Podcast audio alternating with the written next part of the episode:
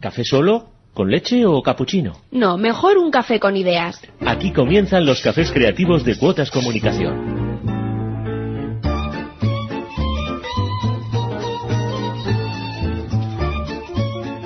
Buenas tardes y bienvenidos a una nueva tertulia de comunicación en nuestros cafés creativos de Cuotas Comunicación. Gracias por seguirnos y, gracias por apoyarnos. Y, gracias, por supuesto, también, como siempre, a Ibercaja, que es nuestro colaborador especial, y a DIRCOM Aragón, la Asociación de Directivos de Comunicación. Y no nos olvidamos de la parrilla de Albarracín, que ya saben que es nuestro restaurante de, cabecera para este equipo de, los cafés creativos. Gracias a todos. Hoy tenemos por delante un programa, yo creo que, apasionante, en el que queremos hablar eh, iba a decir de redes sociales, pero yo creo que podemos ampliarlo al, término comunicación online, porque no son solo redes. Eh, queremos hablar del desafío que ha supuesto en el ámbito de la comunicación las estrategias online. Les voy a dar algunos datos que yo creo que confirman que, este universo digital del que estamos hablando exige atención especial. Son datos que, nos ha facilitado Ana Insa, que ahora hablaremos con ella. Son datos eh, reflejados en el libro de la Sociedad de la Información que ha impulsado la Fundación Telefónica. Y según este informe, dicen que, bueno, en aquellos hogares que cuentan con al menos una persona de edades comprendidas entre los 16 y los 74 años, el 76,8% de estos hogares dispone de ordenador, el 81,6% conexión a Internet y el 80,2% conexión a Internet de banda ancha. Eh, pero es que además el uso de Internet continúa creciendo y eh, el 83,9, casi el 84% de las personas con edades entre los 16 y los 74 años en Aragón, estamos hablando ahora de Aragón, ha utilizado Internet en los últimos tres meses. Eh, también es obvio que cada vez compramos más en Internet. en los últimos tres meses lo hemos hecho un 38,8%, cifra que supera además a la media nacional y que supera, por supuesto, los datos de 2015. En fin, que, es evidente que vivimos en, un mundo digital, es evidente que las marcas están librando una intensa batalla por adquirir relevancia, por hacerse notar ante, unas audiencias que están cambiando sus patrones de comportamiento, influidas sobre todo por el uso de las tecnologías sociales. Y, por lo tanto, eh, bueno, pues en un café creativo de comunicación tenemos que hablar de cómo eh, pues nuestra forma de trabajar y nuestras estrategias deben mm, tener en cuenta este aspecto. Y para hablar de todo ello, hemos invitado a profesionales que están desarrollando sus estrategias en, redes sociales y a los que enseguida les presentaré. Y por supuesto, no lo olviden, hoy lo tengo que, decir, mm, vamos, obligado. Eh, nos pueden seguir a través de nuestras redes sociales y enviarnos sus comentarios y sugerencias a través de nuestro blog, www.cafescreativos.com o a través de la cuenta de Twitter, arroba cuotasagencia o la de arroba dircom-ara. Así que encantados de escucharles. Si les parece, nos vamos poniendo cómodos y enseguida servimos nuestros cafés y empezamos ya con los cafés creativos de Cuotas Comunicación aquí en Es Radio. Los cafés creativos de Cuotas Comunicación con María Gracia. Bueno, les presento a nuestros invitados de hoy. Eh, tenemos a Alejandro Gracia, que es director de marketing de Grupo Arbesa. Buenos días, Buenos días, María. Explícanos qué es Grupo Arbesa, que tú lo vas a explicar muchísimo sí, bueno, que eh, Grupo Arbesa es una empresa local aragonesa. Nos dedicamos a la distribución de vehículos, llevamos desde el año 85, más de 30 años ya, y contamos con las marcas. Desde el inicio estábamos con Nissan, eh, posteriormente entramos con Infinity y tenemos ahora mismo Renault y Dacia como distribuidores exclusivos en Zaragoza. Muy bien. Eh, nos acompaña también Sebastián Esteban, director de marketing de Cruz Pharma. Buenos días. Buenos días, ¿qué tal? Eh, cuéntanos un poco qué es Cruz Pharma. A ver, Cruz Pharma es la marca con la que las nueve distribuidoras farmacéuticas eh, que forman UNEFAR prestan servicios a las farmacias y comunicamos al cliente final. tenemos a día de hoy más de 4.100 farmacias en el norte de España, más Menorca y, y Cuenca y ello nos lleva a tener un 12,23% de cuota de mercado de distribución farmacéutica, lo que nos lleva a ser el tercer grupo en España. Muy bien, tenemos sector farmacéutico, tenemos sector automóvil y tenemos sector menaje, ¿no? Con eh, Arancha Barra, que es directora de marketing de Joca. Eh, ¿Qué Joca es exactamente? Pues Joca es una empresa española, una empresa aragonesa eh, que produce y distribuye eh, productos de menaje de cocina y de pequeño electrodoméstico, eh, fundamentalmente de cuidado personal, de hogar y de, y de cocina. Y bueno, distribuimos en más de 35 países y llevamos más de 30 años en el mercado. Bueno, que no es nada.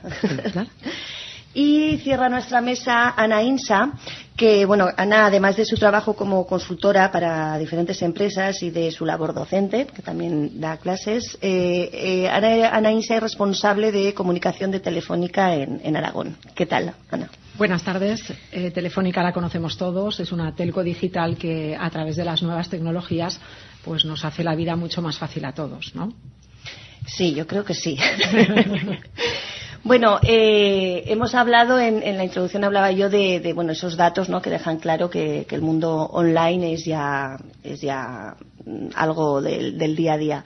Eh, a mí me gustaría que nos contarais cada uno en vuestras respectivas organizaciones cómo estáis organizando esa estrategia online, eh, cómo estáis trabajando las redes sociales, incluso otros canales.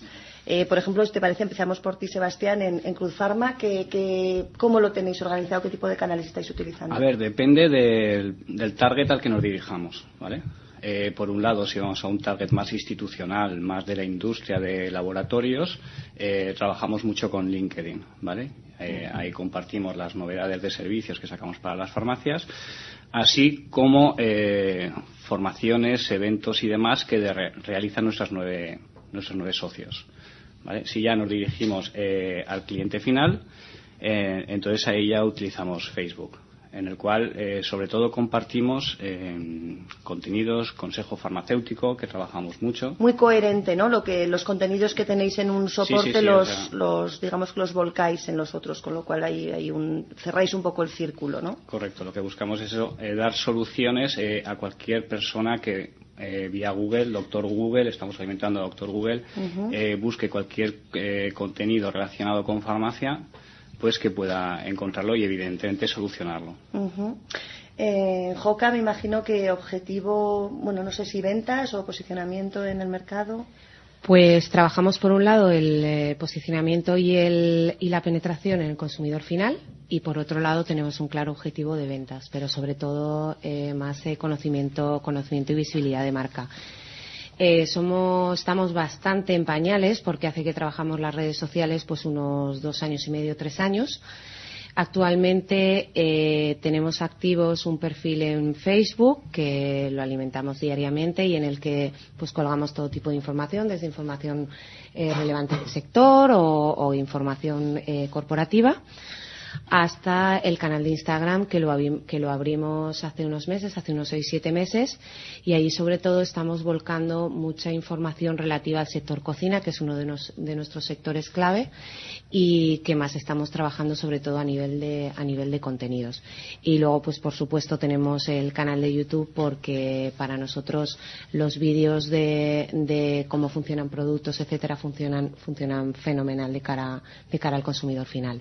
los tutoriales los tutoriales, etcétera, cómo funcionan, nos sirven también como, como, digamos, una herramienta de atención al cliente, porque muchas de las personas que llaman pues para, para preguntar por un producto es porque realmente no saben cómo manejar ese producto o, sacarle toda la, todas las utilidades que tiene. ¿no? Entonces, a nosotros ese canal, la verdad que nos está resultando muy interesante a pesar de lo difícil que es gestionar un canal como YouTube. ¿no? Claro. ¿Y en el sector automóvil, cómo...? Nosotros realmente, ya no hablo tanto de redes, sino hablamos de comunicación online, sí que hemos visto mm, grandes cambios en la relación con el cliente. Eh, para que os hagáis una idea, pues si el cliente antes de media, desde que tomaba una decisión de comprar el vehículo hasta que realmente lo compraba, visitaba el concesionario unas siete ocasiones. Ahora lo ha reducido a dos y todo esto es por la, gran cantidad de información que tiene disponible en Internet. Nosotros trabajamos mucho la comunicación directa con el cliente mediante correo electrónico, cliente que ya es del grupo, para eh, eh, asesorarle en, la vida útil de su vehículo. Esta sería una de las patas. O sea, una vez que ya se ha producido la venta. Le acompañamos para avisarle de los mantenimientos, eh, posibles posibles eh, cambios que previstos de piezas de desgaste, eh, ITVs. Es un poco una comunicación, es un servicio. En este caso, Facebook y, YouTube lo intentamos dar ese servicio también adicional. No es tanto un canal de venta. El canal de venta para nosotros sí que es la publicidad online, que estamos trabajando mucho la, el famoso remarketing o retargeting que está tan de moda ahora y que tiene unos resultados realmente buenos. Pues está funcionando. Muy bien, muy bien. Estamos hablando de prácticamente triplicar el resultado en visitas a la web con respecto a cuando no hacíamos este tipo de publicidad. Muy bien. Y en, el caso de Telefónica, eh, ¿qué nos puedes contar? Bueno, a mí me gustaría comentar inicialmente que la comunicación online es una oportunidad que deben aprovechar eh, las empresas en la medida de sus necesidades y de sus posibilidades. Efectivamente, el caso de Telefónica es un, un macro caso de utilización eh, y un desafío real en la, en la utilización de la comunicación online. ¿Por qué? Pues porque los canales en los que se distribuye la comunicación se han multiplicado y además de esos medios tradicionales hay que adaptar los mensajes a los nuevos canales. En una compañía tan grande como Telefónica, hay más de un perfil en redes sociales. Tiene el área de negocio, tiene el área de I+D, tiene fundación telefónica, responsabilidad eh, corporativa y eh, no ocurre nada siempre que el fondo del discurso sea coherente con la misión y los valores de la compañía y siempre que cada canal lo gestionen expertos en la materia y siguiendo, como digo, esa coherencia. Lo mismo ocurre con los foros. Cuanto más especializados sean y más llevados por personas expertas que saben de lo que hablan y de temas que son interesantes para los receptores, pues mucho más útiles resultarán de cara a la estrategia de la compañía. Eh, telefónica se apoya en la comunicación online tanto de forma externa para llegar a públicos externos como de forma interna. En los casos de comunicación externa, pues por ejemplo podemos hablar de la sala de prensa, que es casi casi como un medio de comunicación online que recoge todas las noticias, fotos, sonidos y vídeos importantes de la compañía, a los que puede acceder cualquier usuario, también los medios de comunicación para en sala de prensa coger sus propias informaciones, sus propias fotos, todos los soportes, ¿no? Exacto a su disposición. También las redes sociales, pues está en Twitter, hay canal de YouTube, LinkedIn, todo lo que nos podamos imaginar. Y en los blogs se han unido todos los blogs que existían y sobre todo ahora el más importante es el de Zinbig, que es el gran blog de tecnología e innovación con contenidos interesantísimos eh, que acaparan muchísimo la atención de los lectores. Y, por ejemplo, por recalcar solo uno y no entreteneros más, en comunicación interna eh, existe Yammer. Los empleados tienen su propia red social que permite una comunicación interna en todos los sentidos, desde arriba hasta abajo, derecha izquierda, y, realmente funciona muy bien. Es una gran oportunidad para comunicar. Claro, porque estamos hablando de la, de la comunicación online hacia el exterior, pero no olvidemos que también ha, invadido el, el, ámbito de la comunicación interna y es, bueno, ha permitido eh, desarrollar estrategias de comunicación interna increíbles. En un programa anterior de comunicación interna aquí en los cafés creativos hablábamos de eso precisamente. Pero cuando hablamos de, redes y de, comunicación digital, a veces mm, yo veo que, se tiende siempre a lo mejor a hacer hincapié en, la cantidad, en, en, insistir en el número de seguidores, en el número de me gustan, en el número de cuando realmente, no sé si estaréis de acuerdo, pero yo pienso que, es mucho más importante la, calidad. Es decir, no se trata de tener una comunidad enorme, sino tener una comunidad quizás más pequeña, más reducida, pero realmente de seguidores que cumplan con nuestro perfil objetivo y que sean seguidores que nos van a producir un retorno. Eh, no sé si estáis de acuerdo. Totalmente de acuerdo.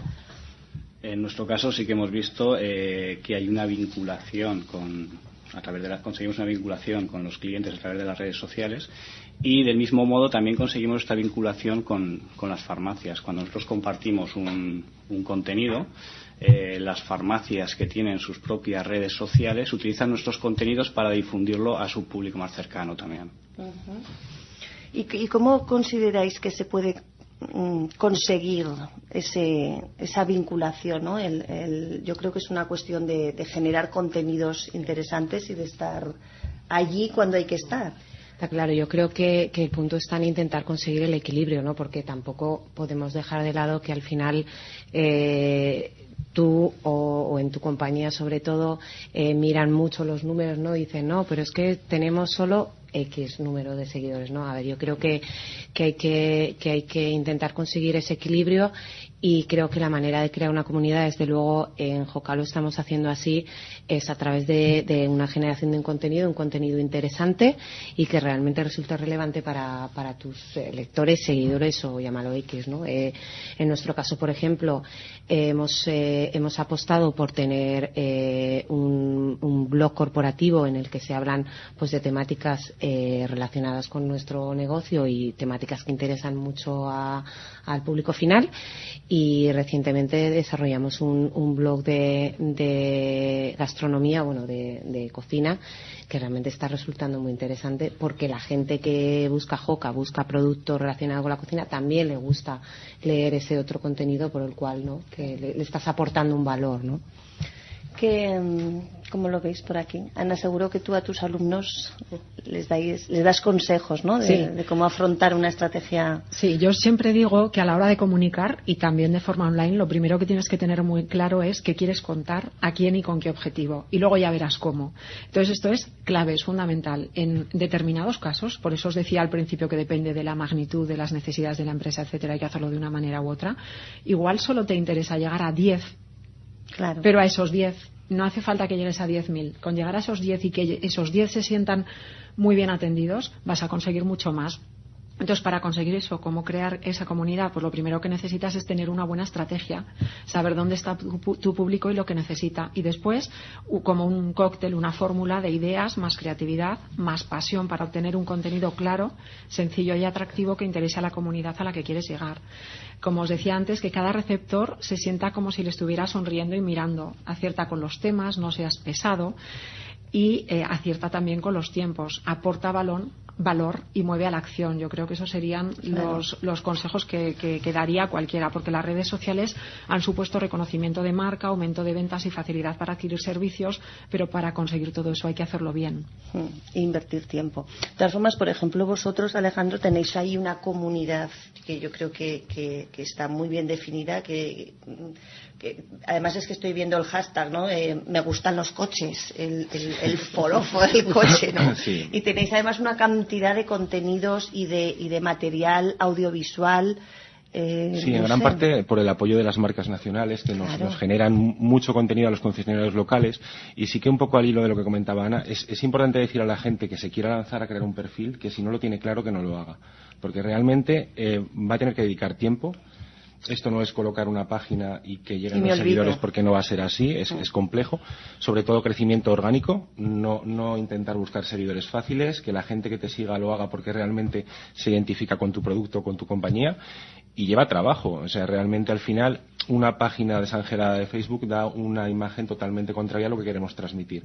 Es mucho mejor que o que eh, confíen en profesionales externos que le puedan llevar esta, esta página o, que lo hagan ellos, pero teniendo siempre en cuenta que le va, le va a robar su tiempo. Hmm. Y que no sirve cualquiera. No, no, sirve cualquiera, no. Ojo, ojo, porque luego cuando estamos en, el, en la crisis ha habido casos eh, reputacional, entonces ya a lo mejor es tarde, ¿no? Para buscar soluciones. Tiene que haber mucha cultura corporativa. Efectivamente.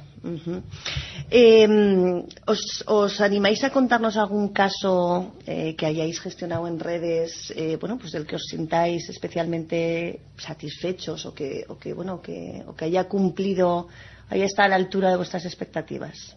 ¿Quién nos cuenta algún caso práctico? Yo creo que en nuestro caso, eh, más que caso de éxito, es el punto de inflexión, ¿vale? Eh, que fue el día que en vez de escribir sobre lo que nosotros queríamos escribir eh, a nivel de contenidos, empezamos a mirar lo que la gente quería leer, ¿vale? Las inquietudes que tenían, que necesitaban y cómo querían que se lo contáramos, ¿vale? Entonces, a partir de ese momento es cuando nosotros empezamos a crecer, vimos que la gente compartía más, subía nuestras visitas a la web, etcétera, etcétera. Entonces, hay que tener muy claro pues eso, ¿no? ¿Qué, ¿Qué, necesita la gente detectar ese punto? Escuchar. Efectivamente. Escuchar a tus audiencias para ver lo que te están pidiendo, ¿no?